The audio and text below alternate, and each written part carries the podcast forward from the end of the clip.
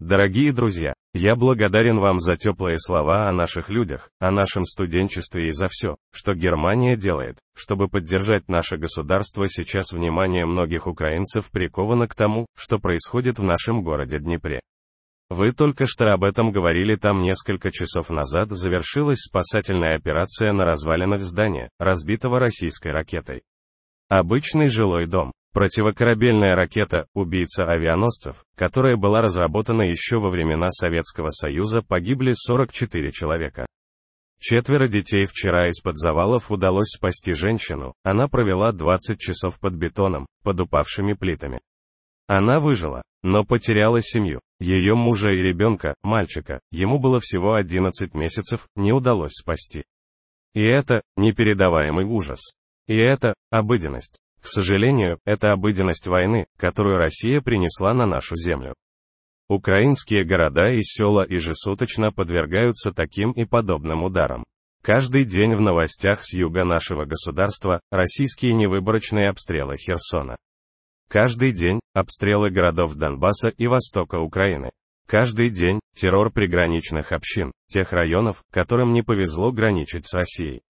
Их обстреливают из минометов и артиллерии. Я хочу, чтобы вы поняли украинцев, поняли, против чего мы боремся. Мы хотим прервать обыденность войны. И восстановить обыденность мира, но мы можем сделать это только выиграв войну. Другого способа не существует большинство из вас, присутствующих здесь, очень молодые люди. Вы не застали время, когда советские правители контролировали огромное европейское пространство, в том числе часть Германии. Однако память о том времени, о том, как существовала Советская империя и как она развалилась, достаточно хорошо проработана историками и публицистами. Люди знают, что происходило, когда прошлое известно, всегда есть соблазн определенной проекции прошлого на современность. Особенно когда речь идет о действиях того же субъекта, того же Кремля.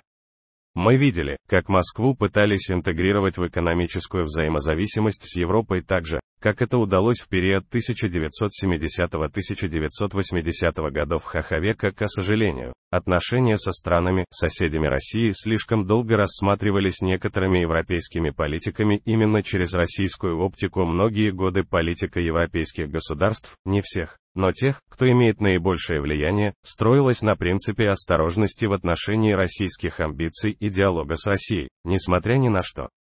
Это послужило политическим удобрением для дерзости российского империализма. Для уверенности нынешнего хозяина Кремля, что европейцы якобы слабы.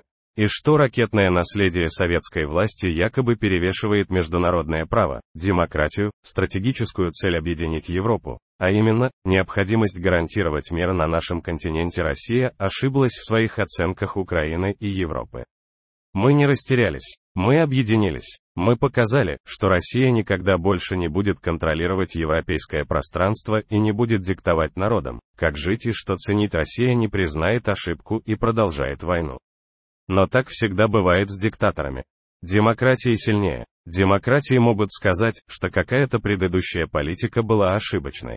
И что требуются изменения, именно это происходит сейчас в Европе. В частности, благодаря немецкому лидерству я благодарен господину канцлеру Олафу Шальцу за его решительность в том, чтобы признать, прошлое прошло и этот Кремль не способен быть партнером в каких-либо вариациях разрядки.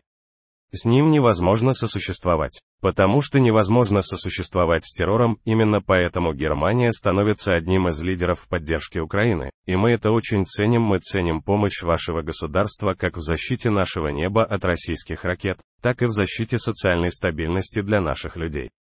Мы ценим то, что немецкая политика освобождается от российской оптики по отношению к Украине и другим странам, соседям России, но еще не перевернута страница европейской истории, на которой базируется российская вера в слабость Европы.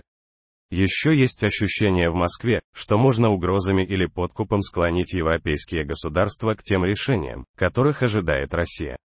Я уверен, что эта страница истории будет навсегда перевернута тогда, когда мы сможем освобождать наши города и села от российских террористов с помощью немецких леопардов, мардеров, гепардов. Это будет время, когда Европа будет окончательно освобождена от империализма, это будет одно решение. А сколько в нем будет принципиальности?